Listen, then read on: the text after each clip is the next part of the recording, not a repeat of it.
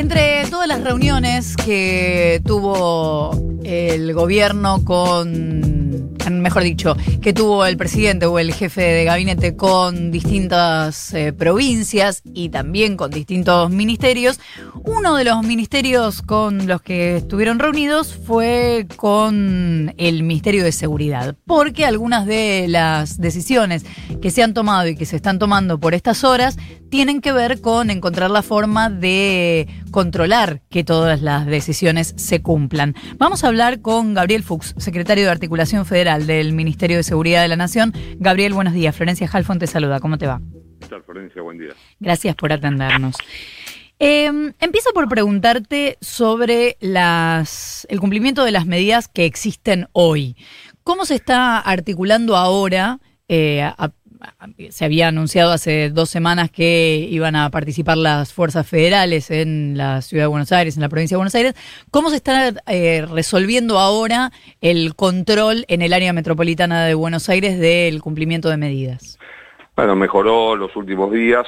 Los primeros días del DNU no, tuvimos varios problemas y un alto nivel de circulación, pero a la noche, en el horario de restricción, yo diría que funcionó bien durante las dos semanas, bajo un 50%, no tengo cifras definitivas, pero podemos estimar en un 50% la circulación que bajó en el horario de 20 a 6.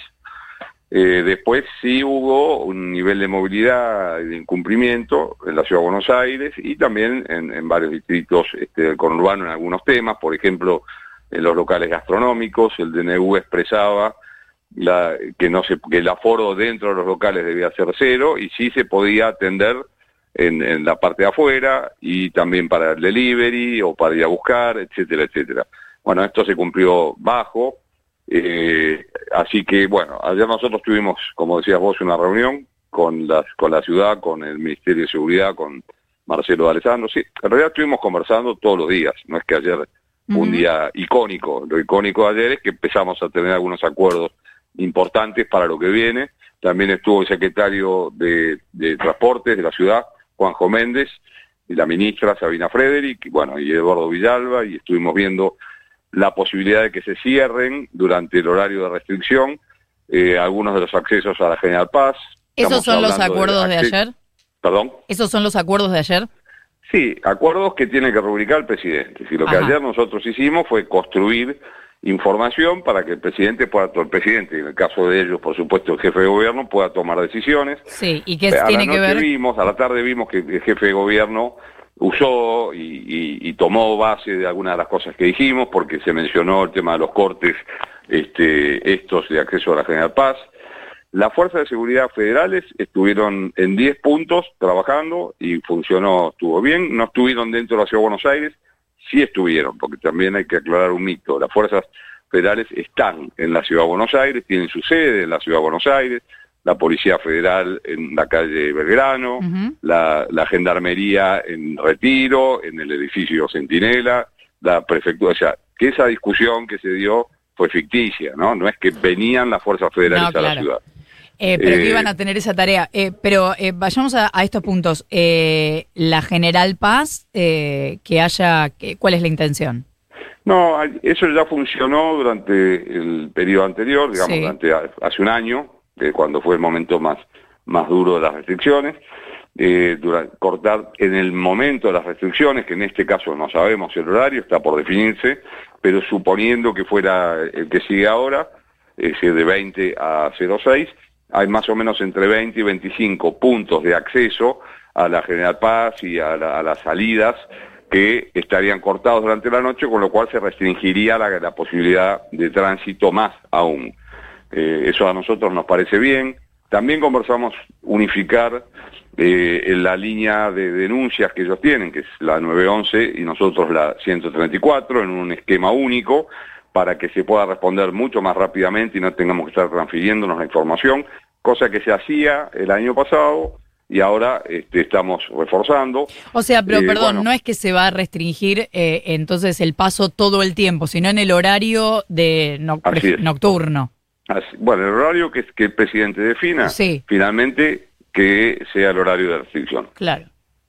Eh, ¿Qué tal? Gabriel Nico Fiorentino te saluda. Quería justamente esto, afinar un poco más la, situación de eh, los pasos sobre la General Paz, sobre todo los ingresos y egresos o los contactos entre, entre la provincia y la ciudad de Buenos Aires eh, sobre la General Paz, porque el recuerdo que queda del año 2020 era que había pasos cerrados durante el día, durante, o sea, durante todo el día había muy pocos accesos habilitados, lo cual lógicamente entorpecía mucho el tránsito y además en un escenario con eh, bastantes más restricciones que las que tenemos ahora. Eh, entonces podemos dejar claro que el cierre de esos pasos va a ser solo en el horario de nocturnidad con eh, circulación restringida.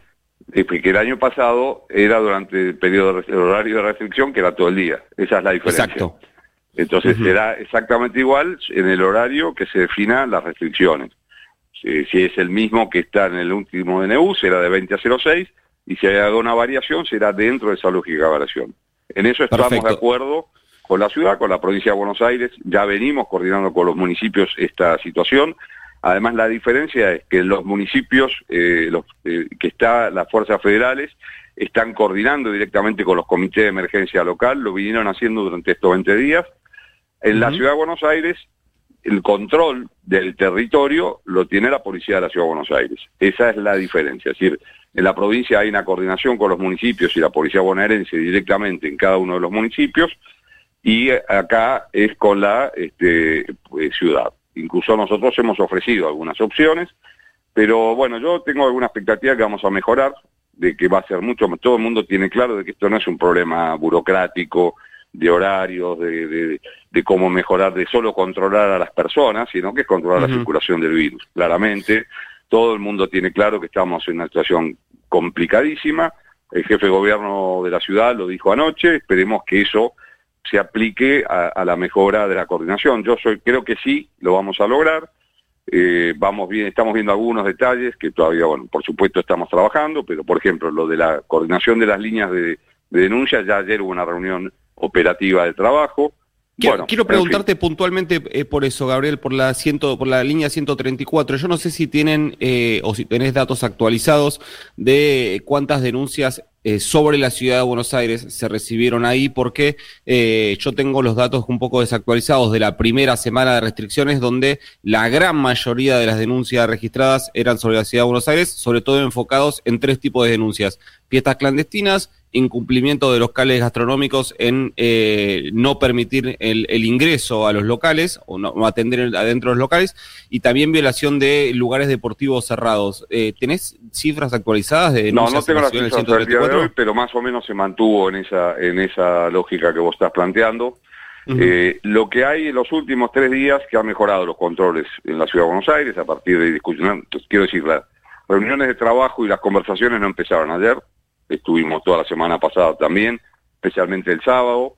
En la, ciudad empezó, em, vimos un, rol más intenso de la Agencia Gubernamental de Control, que es, porque no es solo policía, quiero decir, son herramientas que tienen que participar, por ejemplo, cuando es un, un local gastronómico o un local cualquiera sea comercial, es la Agencia Gubernamental de Control. La policía puede advertir, pero quien tiene que efectuar eh, la, la, acción es en este caso la Agencia Gubernamental de Control. Y además no se trata de multar, eh, realmente se trata de que si están presentes y aparecen mucho, va a funcionar, o sea, la gente lo va a cumplir. Así es. Y si se toma, eh, eso es lo que nosotros conversábamos y ellos coincidían. Y bueno, la verdad es que yo prefiero, no, no para hacer, digamos, una cosa optimista, burda, pero me parece que los acuerdos que estamos tejiendo en función del DNU que se va a firmar mañana son más sólidos en términos de control y coordinación que los que veníamos teniendo en el último tiempo.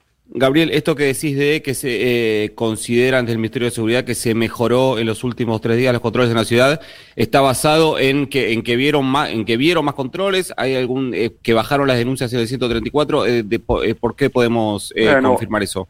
Hubo ocho clausuras de locales gastronómicos, hubo una mayor presencia de los actores estatales en la calle, nosotros eso lo vimos, pues también estamos en la calle, hubo eh, una baja de las denuncias también, Eh, así que, digamos, las tres cosas que vos mencionas.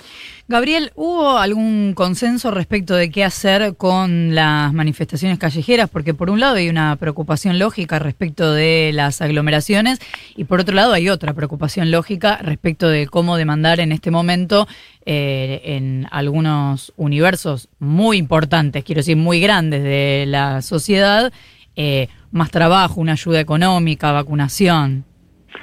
Sí, bueno, es un tema complejo, es un tema que nos lleva varias, horas por día.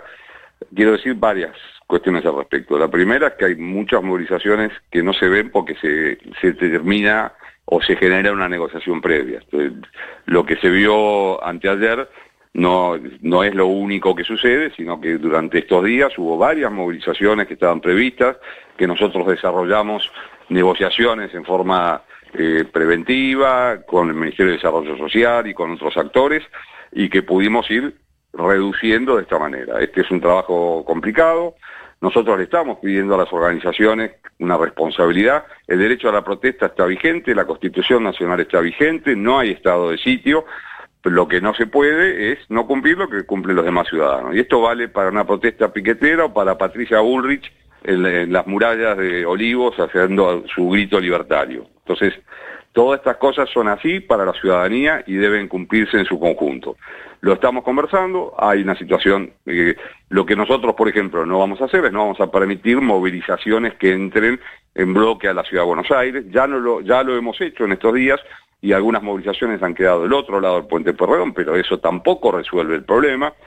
Eh, esperamos y apelamos también. Lo del otro día, o sea, hay situaciones de irresponsabilidad de alguna dirigencia que además se declara anticuarentena. Algunos de los actores de izquierda o de las organizaciones sociales se declaran anticuarentena, perdón, eh, no son anticuarentena, quise decir, y sin embargo eh, entendemos que hay alguna priorización de demandas que tiene el sector social al que representa, pero estamos en un punto muy alto. De hecho, se está planteando la necesidad de vacunación de la gente que está en los merenderos, que está trabajando en las organizaciones, que está en el territorio. Eso significa un reconocimiento a que la circulación es muy alta. Eso se, perdón, ¿eso se, va a concretar? ¿Está confirmado? De eso yo no lo sé, eso lo está trabajando eh, otros actores, pero bueno, es, es público que yo, si me preguntan a mí, me parece que corresponde corresponde porque tienen, ahí hay actores que están en lugares complejos, en situaciones complejas, sosteniendo el tejido social en un momento que sigue siendo muy, muy difícil. ¿no? Gabriel, ¿qué porcentaje de las fuerzas de seguridad están vacunadas? Eh, al día de hoy no sé, pero hace más o menos 10 días estábamos en alrededor del 20 y pico por ciento, o sea, calculo que estaremos cerca del 25. No tengo certeza, pero estábamos en el 21 o 22 y también muchos de los actores de las fuerzas federales están siendo vacunados por las provincias, ¿eh? directamente como parte de eh, lo que la cuota que llega para cada una de las provincias. Eh, por ejemplo, en Tucumán casi todos los miembros de las fuerzas federales fueron vacunados por la provincia, en Chaco, bueno, en varios lados, eso está sucediendo. Gabriel Fuchs, secretario de Articulación Federal del Ministerio de Seguridad de la Nación, muchísimas gracias por habernos atendido. No, muchas gracias a ustedes. Hasta luego. Hasta luego. Son las 8 y 35. Futuro.